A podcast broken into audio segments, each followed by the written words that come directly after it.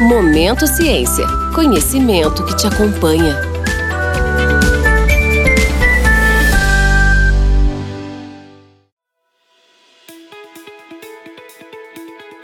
Olá! Você trabalha, ama ou tem curiosidade sobre o mundo da ciência? Então esse é o seu podcast, o Momento Ciência, o podcast da Thermo Fisher Scientific. Aqui nós vamos debater, sem segredos nem mistérios, os temas relevantes para a área da saúde. A nossa missão é possibilitar que os nossos clientes tornem o mundo mais saudável, limpo e seguro. Meu nome é Rodrigo Benevides. Sou líder clínico da Thermo Fisher Scientific para a América Latina e tenho o prazer de ser o host do episódio de hoje. Hoje nós vamos falar sobre o projeto Tarsila, e vamos entrevistar a doutora Dirce Maria Carraro, pesquisadora principal do grupo de Genômica e Biologia Molecular do AC Camargo Cancer Center e responsável pelo laboratório de diagnóstico genômico. Doutora Dirce, agradeço demais a sua disponibilidade em participar dessa conversa aqui com a gente. Primeiro, eu gostaria muito de saber como que foi a tua jornada profissional desde a tua formação acadêmica até você se tornar uma referência na pesquisa e no diagnóstico de câncer molecular aqui no Brasil. Olá, Rodrigo. Primeiro, eu gostaria de agradecer o convite, né? Parabenizar vocês por essa iniciativa desse canal Ciência, né? Conhecimento é sempre super importante. E também uh, agradecer a apresentação. Uh, falando um pouquinho assim de mim, né, eu, eu, acho que a coisa mais inusitada é que eu, você deve saber, algumas pessoas já sabem, eu sou agrônoma, né, formada pela Exalc, e atualmente trabalho com câncer e acho que essa trajetória assim não é não é tão comum, né? E vem desse meu interesse em biologia molecular, que naquela época nem era tão evidente assim, mas vinha muito de genética e bioquímica, né? E obviamente eu fiz mestrado, doutorado, uh, mestrado em genética, doutorado em bioquímica, mas foi realmente no meu pós-doc que eu trabalhei no projeto Genoma Chilela, né, que foi o primeiro genoma aqui do Brasil, né, que a gente sequenciou um fitopatógeno que infecta citros, né, e foi o primeiro uh, paper uh, publicado de fitopatógeno, né, publicado no mundo, e com essa iniciativa do Brasil. E ele, e depois desse projeto, né, desencadeou, eu acho que foi um projeto extremamente importante em conhecimento de genômica aqui, uh, até o delineamento experimental que foi usado, ele deu oportunidade para a gente participar de todas as etapas importantes de um projeto genoma. Então, ele trouxe muito, muito conhecimento mesmo. E depois dele veio uma série de outros uh, projetos, né, foi financiado pela FAPESP, foi coordenado pelo Instituto Ludwig, que era inclusive aqui dentro da Secamar, e a gente, e eu como pós-doc, e também acabei uh, participando do projeto uh, Genoma Humano do Câncer, e acho que foi a minha primeira introdução na área de câncer, né? Como código genético é universal, né? Então, todo aquele meu aprendizado em outras coisas, ele acabou servindo. E acho que genômica foi é uma coisa até, de certa forma, um pouco recente, e ela abriu toda essa... Hoje, né, no câncer, hoje o câncer é uma doença genética, e então a genômica, ela trouxe uma uma, um conhecimento extremamente importante hoje em câncer, né? E depois desse meu pós-doc, eu já vim direto ser pesquisadora no Ludwig, que desde 2006 eu passei diretamente para o nosso centro de pesquisa aqui do AC Camargo. E aí eu comecei, desde essa época, só utilizar a abordagem genômica para estudar câncer. E estou muito feliz de hoje a genômica faz parte não só do conhecimento em câncer, das descobertas em câncer, mas também da parte diagnóstica, ela faz parte hoje de tratamento. Então é um momento muito especial, uma trajetória no sentido a genômica hoje ser utilizada fora desse âmbito de pesquisa somente é uma, uma coisa muito estimuladora, assim, é uma coisa realmente que me deixa muito feliz, Rodrigo. Bom, novamente, muito obrigado, doutora Dirce, pela tua participação aqui nessa conversa com a gente. E é muito interessante, né? Eu acho que a tua, a tua trajetória aí, ela demonstra duas coisas super importantes, que é essa, essa passagem, né? Essa transferência desse conhecimento da pesquisa, da, da, da biologia molecular, da genômica, uh, ah, para o ambiente clínico, é, de forma translacional, né, a pesquisa translacional, e ao mesmo tempo essa, essa vamos dizer assim, vocação que o Brasil tem do ponto de vista agro, ter sido a porta de entrada para a genômica no Brasil. Então eu acho isso super interessante, acho que é, representa muito o caminho né, que as coisas tomaram aqui e, e, e, e para onde as coisas estão caminhando, né? Muito, muito legal. Ultimamente, os conceitos de medicina de precisão e medicina personalizada têm aparecido com mais frequência nos meios de comunicação. Como você explicaria para um leigo esses conceitos, mais especificamente oncologia, que é sua área de atuação e com isso e como isso pode beneficiar a experiência do paciente oncológico. Então, Rodrigo, a medicina personalizada, na, na verdade, ela é um modelo de tratamento médico que adaptado às características individuais, né? E essas características individuais, a gente está sempre pensando em dados genéticos e moleculares. Então, característica individual do paciente e da doença. Oncologia personalizada é a medicina personalizada aplicada no câncer. Então, é esse modelo de tratamento do câncer. É uma forma, na verdade, de estratificar os pacientes nos, em diferentes grupos. Não é tão individualizar assim, é mais um agrupamento, né?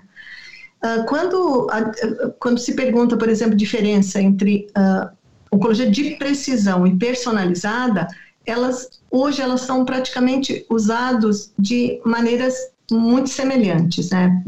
Maneira igual, quase. Ela tem umas nuances diferentes que algumas organizações. Eu, por exemplo, eu costumo usar mais medicina personalizada ou oncologia personalizada e de precisão eu faço uma pequena diferença que eu vou comentar aqui, uh, conversar aqui com você. Uh, e, e, e, na verdade, por que, que hoje então, uh, tem uma tendência a usar mais de precisão? Para não confundir essa história de personalização. Não é um tratamento individualizado, é um tratamento onde se considera as características genéticas daquele paciente, da doença dele, para agrupá-lo e para vir com um tratamento mais ajustado àquelas condições genéticas e moleculares, tanto do paciente como da doença de novo. E, e, e, como que eu uso esses termos? Eu, eu acho que a medicina eh, personalizada é mais ampla e eu acabo usando mais oncologia de precisão ou medicina de precisão quando a gente usa mais para perfis tumorais, para identificar terapias, alterações associadas à sensibilidade de terapia. Mas, na verdade, pode ser usado da mesma forma. E a outra pergunta que acho que você colocou é como isso pode beneficiar né, a experiência do paciente oncológico. Isso é um, uma pergunta bastante ampla. Então, alguns casos específicos de câncer, ele poderia ter uma, um benefício da aplicação da oncologia personalizada, mas não são todos os casos. Hoje, no AC Camargo, uh, você está liderando um projeto né, oncologia de precisão, que é o projeto Tarsila. E ele envolve diversos dos principais centros de, de oncologia genômica aqui no Brasil. Um, você poderia contar para a gente um pouquinho mais do que se trata o projeto Tarsila e que fase que ele está hoje, como que você está enxergando aí os impactos dele para oncologia de precisão aqui no Brasil? Então, Rodrigo, até para uh, fazer o link do que eu falei uh, você respondendo a sua primeira pergunta, uh, esse, o projeto Tarsila, né, que, que a gente está levando hoje, apoiado por vocês, que é um projeto extremamente importante, é a avaliação de robustez de um teste genômico que eu diria que é um teste nessa guarda-chuva de oncologia de precisão falando um pouco de como que eu uso o termo oncologia de precisão. É um perfil genômico mais ou menos amplo, né? Que ele já é bastante utilizado aqui no Brasil por diversos laboratórios, né?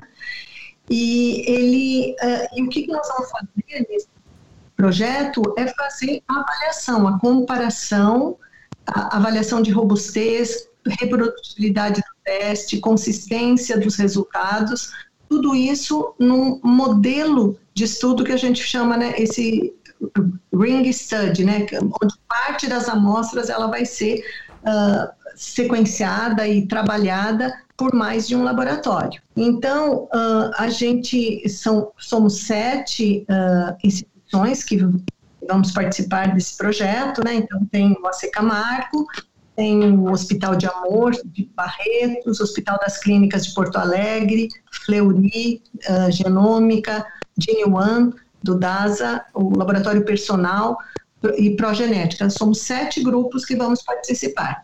E, e, a ideia, né, eu acho que eu espero que esse seja o primeiro, né, de projeto, de vários projetos que a gente possa utilizar esse, entre aspas, consórcio, grupo, espero que cresça, na verdade, e uh, como e, e, também assim surjam outras uh, iniciativas né, dentro desse grupo assim uh, até colaborações colaborações de interesse comum quem sabe banco de dados e uma série de outras iniciativas aí não só de repente dos grupos envolvidos mas também de interesse assim de outros setores né da, até da sociedade. Então, eu, eu, vejo isso como uma coisa bem interessante. E a gente não tem aqui no Brasil uma coisa formal para validação de teste entre laboratórios. Então, eu espero que esse seja só o primeiro de muitos. Né? É realmente muito interessante, né? Disse, a próxima pergunta que eu queria é, fazer para você é, é o seguinte: é, parece que a gente já tem, então, né, essas diversas instituições de ponta aí oferecendo os exames de oncologia de precisão aqui no Brasil e mas a gente ainda não sente que esses testes eles estão sendo aí oferecidos com, com, com ampla escala, né? É, qual, na tua opinião, o que, que ainda falta? Quais são os desafios para esse teste ser utilizado aí de uma forma mais ampla? Então, a, a, primeira pergunta, realmente eles já são oferecidos no Brasil, e acho que uma coisa também que é importante, Rodrigo, é que há vários tamanhos de perfis genômicos amplos, vamos falar assim, né? Inclusive esse que nós estamos fazendo no, aqui nesse projeto Tarsila, existe outros amplos que esses mesmos laboratórios já estão fazendo também, né? Mas, uh, na verdade, tem, pensando em cada vez mais, uh, por exemplo, para os casos de pulmão e de outros tumores, né? Eles uh, existe hoje várias alternativas terapêuticas, vamos falar assim. Então, eu acho que o, isso acaba sendo um desafio, porque a gente tem que o tempo todo estar atualizando os nossos testes de perfil genômico para ele atender uma gama de tumores maior, né? E, e isso é uh, porque ainda, e, e, não é por conta de tecnologia, é por conta do próprio conhecimento né, do, da genômica do câncer, da, de quais as vias estão ativadas ou inativadas e das próprias terapias que vão sendo uh, desenhadas, testadas e que mostram que tem algum benefício clínico, isso é uma coisa que a gente vai ter que em paralelo, adaptar os nossos testes. Esses perfis amplos, uh, pensando em tamanho de amostra, tudo isso, em algumas condições, eles são essenciais. Por exemplo, eu vou voltar de novo no, no exemplo do pulmão. Então, o pulmão, como você tem várias terapias que são oferecidas para Uh, porque tem várias alterações no pulmão, que já existem terapias que já mostram que elas têm utilidade clínica e a quantidade de material que você tem é muito pequena, então você tem que abrir mão, você tem que abrir mão, você tem que utilizar perfis genômicos. E aí precisa saber se ele atende essa gama de informação que é importante. Uh, em relação a, a aumentar acesso, tudo isso, eu acho que já está tendo. Isso aí é um assunto assim bastante amplo, né? Tem, por exemplo, alguns pacientes. E outra coisa é, é, importante é, é assim, é só paciente esse tipo de tratamento, né, a necessidade desses perfis amplos, normalmente é para um grupo de pacientes bem restrito, aqueles que já estão com tumor mais avançado, tumor metastático e coisas desse tipo. Mas ainda assim, não são todos que têm essa condição e que têm acesso, porque as terapias são muito caras. Então, ou é ensaio clínico, quando tem alguma terapia nova e, e as instituições estão uh, recrutando, ou ele tem que ter um, um, um, convênio médico muito bom que, que vai a, a assumir né, aquele tratamento o próprio paciente. Então, isso é uma coisa que vão ter facetas muito distintas e para é, para resolver essa parte de democratização, tá? Do ponto de vista da da gente se tornar mais competitivo, vamos pensar assim, nós, laboratórios que fazemos, a gente tem vários desafios ainda, né, Rodrigo? A gente tem demora na chegada de reagente, a gente tem todos os insumos que a gente usa é, é por importação, os preços praticados no Brasil, eles são mais altos do que preços pra, eh, praticados nos nossos concorrentes do, do exterior, então a gente tem que ter uma necessidade de volumetria para manter nosso valor mais baixo, então tudo isso são desafios, mas eu acho que é desafios para todo mundo, e o importante é a gente não desistir, né? Eu acho que a gente está crescendo, acho que a genômica aplicada no Brasil está crescendo em todos os laboratórios, e eu acho que são desafios que a gente vai acabar uh, contornando e, e, vamos avançar.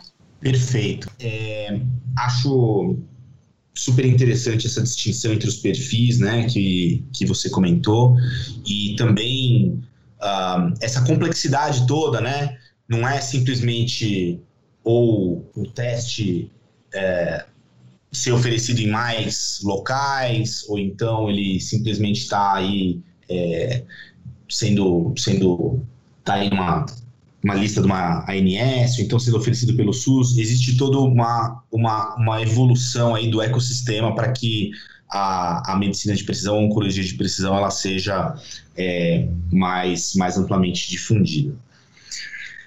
Um, uma outra pergunta que eu tenho bastante curiosidade de saber é: a gente sabe de experiência, né, que tem muitos centros no exterior que tem, uh, oferecem, dentro daqueles perfis amplos que você comentou, diferentes tipos de teste, com observando diferentes, vamos dizer assim, volumes né, de, de, de perfil. Uh, de, enxergando marcadores diferentes, mais ou menos complexos. Uh, e aí a gente tem essa questão de enviar, fazer o envio né, das, das amostras, das, das biópsias lá para fora. E especialmente falando aí né, dos, dos blocos de parafina. Como que você vê isso? Né? Quais seriam aí as, talvez os, os riscos, as vantagens, as desvantagens? Como é que você enxerga isso? Acho que é, é a mesma história né, do, do do que, que você precisa para definir tratamento daquele paciente, né? Se você, quais as alterações que você precisa uh, caracterizar naquele paciente para você definir um padrão, todas as possibilidades de tratamento que ele tem. Então, uh, e vamos pensar dentro dos concorrentes né, de fora do Brasil.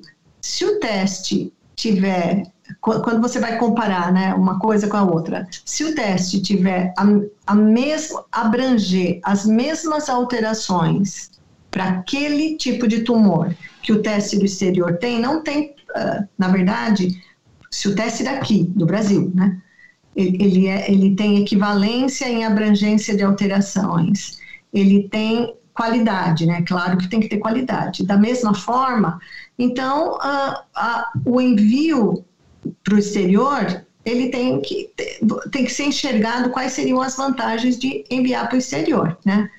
E aí, acho que, acho que pensando em alguma desvantagem, talvez, Rodrigo, é, é, talvez o, o, período de devolução do laudo ele seja maior no exterior do que ele é no Brasil. Mas uh, e acho que também um, um fato, acho que é, bastante importante é quando você envia um material para o Brasil, tomar muito cuidado para não esgotar o material, para não enviar o material, to, todo o material para fora, né? Porque uh, uh, tem pode, né, durante o tratamento, né, ao longo do tempo de tratamento aí, pode ter alguma outra necessidade de fazer algum outro teste e você ter esgotado o material e aí tem que pensar se vai ter que rebiopsiar de novo, né? Tem paciente que às vezes não está naquele momento que uma rebiópsia seria aconselhável. Então, é, a história, acho que eu destacaria duas coisas. Acho que é tempo, né? Se aqui a gente consegue entregar antes, esse é bom. Nós estamos falando de uma doença muito séria, que quanto mais rápido você ter o resultado, é melhor. E também não esgotar o material. E acho que um terceiro, que eu, pelo menos a nossa experiência mostra isso, uh, tem alguma qualidade de material, né? A gente trabalha com material genético extraído desse da amostra parafinada, como você bem lembrou aí. E é um material escasso e de qualidade baixa.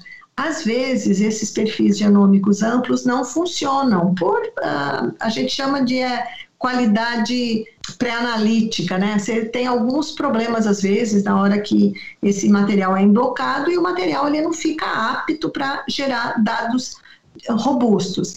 E quando você tem essa, esse material, esse teste é feito no Brasil, às vezes tem um outro teste que é menos complexo e ele funciona melhor. Então, para algum tipo de tumor, você vai pensar: ó, oh, eu quero saber todas as alterações. Vou voltar no exemplo do câncer de pulmão.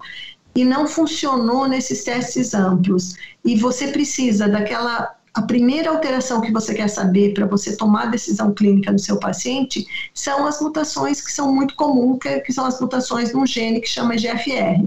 Então, às vezes, você tem até a possibilidade de fazer um outro teste muito menos complexo e que tenha mais chance de é, funcionar naquele material que é, não foi adequado para perfis genômicos amplos. Então, então, eu acho que isso a gente poderia chamar de algumas vantagens em manter o teste no Brasil. Não, perfeito. Acho que a, a velocidade de resposta, né, dependendo do, do quadro do paciente, aí pode ser crítica, né? Então você tocou num ponto bastante importante. E essa questão de, né, conseguir manter aí pelo menos algo, né, da, da amostra, da biópsia do paciente para poder fazer algum, algum, algum teste de follow-up, né? Tentar alguma outra coisa em seguida, acho super importante. E acho que também é, vocês fazem um papel super interessante, que é conversar né, diretamente com o, com o oncologista, ter esse contato mais próximo, né? Em, na, na língua local aqui, eu acho que isso é, acaba acaba sendo um, uma, uma conversa bastante, bastante proveitosa, né? Até fazendo aí um, um, follow-up dessa, dessa pergunta, a gente tem aí a, a, a, LGPD, né, que é a, a Lei Geral de Proteção de Dados, e ela tem, é, ela tem tido aí uma repercussão bastante grande na parte, mais nessa parte de, de internet, né, online, questão de aplicativos e tudo mais, mas a gente também é, pode considerar aí que os dados genômicos, né, os dados de, de, de, de resultados, né, de testes com, com pacientes também se enquadram né, nessa, nessa LGPD. E o, o fato de mandar talvez uma, uma amostra posterior, né, algum outro país ter acesso a dados genéticos que são é, da, da, da, nossa população aqui do Brasil, é, você, você acredita que existe algum, algum tipo de impacto, alguma, alguma implicação? Como que é a tua visão sobre isso? Então, na, na verdade, uh, acho que até para a gente né, uh, ficar alinhado, vamos, vamos, pensar, do ponto de vista uh, de projeto de pesquisa, tá, Rodrigo? Projeto de pesquisa em genômica e biologia molecular é super importante, no meu ponto de vista, é compartilhar, fazer sequenciamento, participar, compartilhar dados ou mandar amostra para o exterior para que essas amostras sejam sequenciadas, nós precisamos dessa informação. No entanto, existe, existe uma exigência da própria CONEP, né, que é nosso órgão né, de comissão de ética, né, é, e e ele exige que esses dados de pacientes brasileiros, de tumores brasileiros, né, que sejam sequenciados no exterior, eles esses dados eles sejam devolvidos ao Brasil e a gente tem, os tenha mantido, ou servidores de gestão brasileira, ou nuvens de gestão brasileira. Isso já é uma exigência. Então, é, essa é a parte que eu vejo com maior cuidado em relação ao envio de testes diagnóstico no exterior. E, e existem empresas que você manda e os dados são imediatamente disponibilizados. E aí, de novo, a gente entra naquele. Se o teste do exterior ele é muito mais, melhor do que aqui, eu, não tem como. Se é melhor para aquele uh, paciente enviar aquela amostra dele, ou porque funciona melhor, ou porque o preço é melhor, não sei. Isso não tem problema. O que eu vejo com muita preocupação é esses dados não serem, entre aspas, devolvidos, né? E assim, não necess... ou não serem facilmente devolvidos. E como que a gente vai devolver se não tem uma, um hospital que, que mandou? Então, é, é uma coisa muito complexa que precisa de muita conversa. Mas como a gente aprende com, o dado e, e, outros, e, a, e tudo que está acontecendo hoje é porque foi feito sequenciamento e esses dados foram estruturados e os desenhos de droga e tudo que todos os avanços genômicos que nós temos em oncologia, ela vem da geração de dados. Então, é um, um, um aspecto de extremo valor, né? E uma coisa que é importante a gente lembrar, é, quando manda um, um teste para ser feito, não, não pode ter um, uma condenação, um teste feito no exterior, porque esse teste ele está produzindo um resultado e aquele resultado ele vai vir, ele vai vir no laudo o resultado que o médico vai ver se o paciente dele tem ou não benefício. Mas tem vários outros dados dentro desses que são gerados nesses perfis genéticos amplos e que realmente não deveriam estar no laudo, no nosso também não estão, mas que eles podem ser utilizados para pesquisa, para gerar conhecimento, para então eu vejo isso que eu, eu, fico pensando, né? Eu acho que tem que ter ainda, né? Aprofundar um pouco esse conhecimento, conversar de forma multidisciplinar, mas que pelo menos seria interessante é ter essa mesma exigência que se tem hoje nos próprios projetos de pesquisa, né? Então, ter essa preocupação em ter essa disponibilização do dado e a gente manter esse dado no Brasil, porque eu acho que isso realmente tem extremo valor. Então, interessantíssimo o teu ponto de vista, Dirce. É, eu, eu, tenho, eu tenho ouvido né, cada vez mais que o data is the new petrol, né? Então os dados são o novo petróleo. É, então tem, tem, tem um interesse super importante nisso e vide aí, né, a, a seriedade que a Conep é, enxerga esse tema, né? Então, eu acho que a gente ainda eu acho que a gente ainda temos aí uma, uma lei que tá, é, é, bastante clara né, com relação a isso e, e eu acho que com, com o desenvolver aí, com os próximos passos, né, o, o desenvolver mesmo, o desenrolar aí da, da, da, oncologia de precisão, a gente vai poder entender melhor quais são os, os, os reais é, desdobramentos e, e, os impactos, né? Sim. E outra coisa, Rodrigo, só adicionando, uhum. é, assim, claro. eu acho que é extremamente importante eu não vejo nenhum problema em gerar dado no exterior, entendeu? Assim, a única coisa que a gente tem que se preocupar, eu estou falando pesquisa, né? É ter esses dados, ter acesso a esses dados, aos dados brutos, né? Que é aí que vai gerar o conhecimento, né? E claro, esses dados brutos, banco de dados, na verdade eu sou muito a, a favor de banco de dados aberto, sabe? Acho que o Brasil já poderia pensar nisso. Porque os Estados Unidos, eles muitas vezes fazem isso, né? Nos centros estatais, assim, né? Então, eu acho que é super importante. Eu não sou contra mandar amostra, porque essas análises são extremamente caras. E, de novo, nós temos que ter essa genotipagem, esse dado genômico da nossa população e dos. Eu trabalho com câncer, né? E dos tumores da população brasileira. Mas no aspecto diagnóstico, seria muito importante que a gente também pudesse alimentar nossos bancos de dados com esses dados de diagnóstico, né, Rodrigo? Não, perfeito. Eu acho que a, a, a talvez a resposta né, para as grandes perguntas é, biológicas dessas, dessas doenças complexas, elas vão estar tá, é, nos dados, né? Então, é, talvez nunca foi tão importante aí a gente, a gente saber exatamente, né, o, o, os detalhes desses dados e, e, e ter à disposição, né, para quem está tá, tá buscando aí as respostas científicas, né, ter, conseguir ter acesso é, a, esse, a esse tipo de dado. Claro, sempre respeitando aí, né, toda os, os requisitos éticos, né, que, que a gente sabe que são, são necessários. É, agora eu vou fazer uma pergunta que eu vejo muito essa discussão no, no meio científico, muitos amigos meus é, cientistas já presenciei aí algumas discussões é, bastante intensas com relação a isso. É, como, na tua opinião, como que a comunidade científica pode contribuir na popularização desses testes mais ligados aí à, à, à comunicação com a sociedade?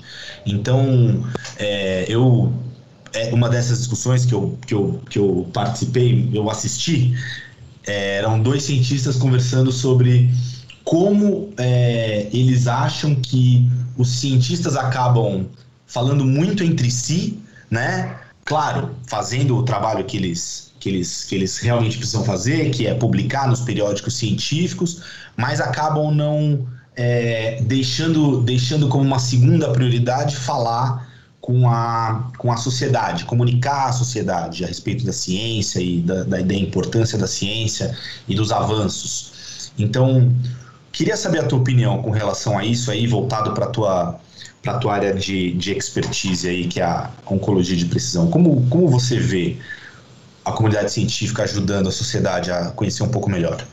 É, eu, eu acho que através de essa iniciativa de vocês é, é uma das dos aspectos, dos elementos que acabam contribuindo, né? Então, assim, ter esse tipo de conversa é, é divulgação, né? Mas uh, isso do ponto de vista da sociedade como um todo. Mas eu acho que uh, quando a gente fala, né, pode contribuir, né, com a popularização dos benefícios, né? Então, primeiro, esse aspecto é super importante. Não é tudo o que a gente acha que é interessante do ponto de vista de descoberta, ele tem aplicabilidade.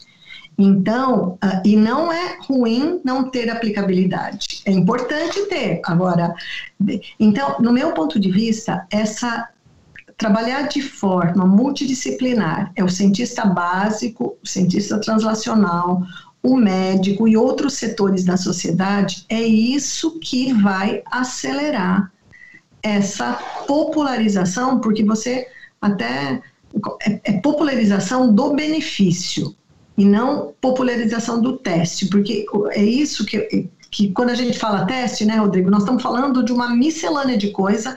Algumas coisas para um paciente ela é essencial, para o outro paciente ela é totalmente dispensável.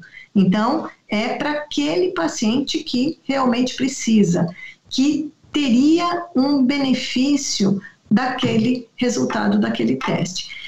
Do ponto de vista de gerar conhecimento, em tentar ah, curto, médio, longo prazo, eu acho que tem que ter essa interação, né, para a gente uh, ver o que realmente é importante, como que a gente vai batalhar e, uh, e também uh, uh, deixar claro que nessa história da oncologia personalizada, oncologia de precisão, a parte mais barata, Rodrigo, é o teste.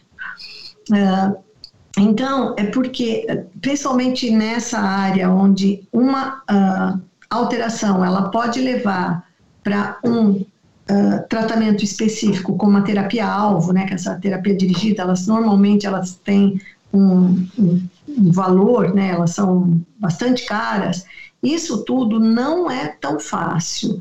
Isso é uma coisa que precisa de estudos de viabilidade, custo-efetividade, tudo isso. Ter aquela noção de que o SUS ou os convênios eles têm que absorver absolutamente tudo, ela está muito equivocada no meu ponto de vista, porque algumas dessas a gente chama muito isso de utilidade clínica, se foi comprovado o benefício. entendeu? E precisa daqueles ensaios clínicos bastante grandes uh, ah, para realmente mostrar que aquele investimento naquele paciente ele realmente aumenta a sobrevida. Mas isso tudo dentro de um aspecto num contexto social, no contexto de Brasil. Isso é muito fácil de ser implementado num país onde você não tem uh, saúde pública. Nosso país, ele pode ter, o nosso país, o Brasil, ele pode ter alguns pontos a melhorar, mas nós temos saúde pública no Brasil. Então, eu acho que é uma discussão que é bastante ampla, tem que ser bastante séria, uh, fazer esse mapeamento, fazer esses custos para poder aumentar realmente o acesso para aqueles pacientes que realmente tiverem benefício. Perfeito. Então, com essa, com essa conclusão aí, convidando né, para uma discussão ampla a respeito de como a oncologia de precisão pode ter uma, uma abrangência maior aí na sociedade, da maneira sendo, sendo feita da maneira correta, né? A gente é, pode encerrar aqui o nosso papo. Queria te agradecer demais, é, doutora Dirce, pela tua participação aqui nessa conversa com a gente. Queria agradecer muito a parceria, né, o, o, o trabalho que vocês é, vêm fazendo ao longo de todos esses anos no AC Camargo e não, não só no AC Camargo, mas no Brasil de uma forma né, mais ampla. Eu acho que hoje o, o, o, diagnóstico molecular da Secamargo é, é, uma tanto a parte de pesquisa quanto a parte diagnóstico é, é, uma referência. Então a gente hoje vê a gente que trabalha com a América Latina toda, a gente vê o pessoal do México falando do Camargo, a gente ouve né, outros outros países é, referenciando o, o, o Camargo. Isso a gente tem tem tem muito orgulho aí. A gente queria realmente agradecer aí a importância do trabalho que vocês fazem e agradecer também é, por estarem coordenando aí o, o projeto Tarsila, né? Que a gente está tendo o orgulho de, de, patrocinar. A Thermo Fisher está tá, tá, entrou como patrocinadora do, do projeto e mais uma vez parabéns e a gente espera que esse foi o nosso nossa primeira oportunidade aqui de fazer um podcast, mas eu torço para que a gente tenha outras e que a gente possa discutir esse nosso tema tão caro que é a oncologia de precisão uh, em outros momentos e que a gente possa trazer updates e novidades para aqui para o pessoal que está tá ouvindo e que é amante da ciência, que então queria muito agradecer aí pro, pro pessoal do outro lado aí que está ouvindo a gente. É, muito obrigado aí pelo teu tempo, muito obrigado pela, pela participação aqui e fiquem ligados porque nós vamos continuar trazendo outros capítulos aqui super interessantes abordando outras facetas aí da ciência e da saúde. Doutora Dirce, muitíssimo obrigado. É, você quer deixar aí algum algum recado, se alguém quiser saber mais aí sobre o trabalho do AC Camargo, como é que, como é que as pessoas podem, podem encontrar? Ah, primeiro, também gostaria de agradecer. Eu acho que essa oportunidade é uma oportunidade que a gente tem que repetir. Acho que isso faz parte tanto da ciência, do nosso papel de cientista, como nosso papel também de estar dentro de uma instituição que cuida de câncer, fazendo teste genético. Então, é, essa parceria com a Termo é extremamente importante. Eu acho que vai ser o primeiro projeto de muitos projetos. Eu queria também só deixar nós temos a página do AC Camargo, eu não vou ter ela aqui, mas depois eu, uh, é accamargo.org.br, acho que todo mundo consegue, tem uma parte ainda que nós estamos fazendo o nosso o nosso site de oncologia de precisão, apesar da gente ter começado, Rodrigo, em 2010, a gente é muito antigo em oncologia de precisão aqui no Brasil, mas eu queria deixar aqui a mensagem que a gente tem um portfólio extenso, não só para perfis, Rodrigo, porque perfis eles são super perfis amplos, eles são super importantes para alguns tipos de tumor, mas não é to, para todos que precisam gastar tanto fazendo perfil. A gente ainda tem aqueles uh, perfis hotspot bem específicos para ajudar o médico a tomar aquela decisão clínica das terapias que tem hoje aqui no Brasil. Então, eu acho que o Brasil ele tem a característica dele, é uma, não é um Estados Unidos, não é o país da Europa. Então, a gente tem que caminhar juntos aqui no Brasil, ajustando às necessidades brasileiras o exercício da oncologia personalizada. E agradeço de novo, muito obrigada. E aos ouvintes também. Muito bem, muito obrigado, doutora Dirce. É, então, para quem quiser saber mais sobre o projeto Tarsila, o site é projetotarsila.com.br, projeto Tarsila, tudo junto com.br e lá vocês vão saber de um monte de coisa do projeto Tarsila, tá super incrível. O site tem vídeos e aulas da doutora Dirce lá e fiquem ligados, sigam a gente no Instagram, no Thermo Fisher Scientific. Então lá a gente vai estar tá, é, constantemente colocando novidades sobre a ciência, avisando sobre novos podcasts Fiquem ligados. Doutora Dirce, mais uma vez, muitíssimo obrigado a você e a todo o teu time, a todo o pessoal da Secamargo. A gente vai ficando por aqui então, pessoal. Muito obrigado e até a próxima.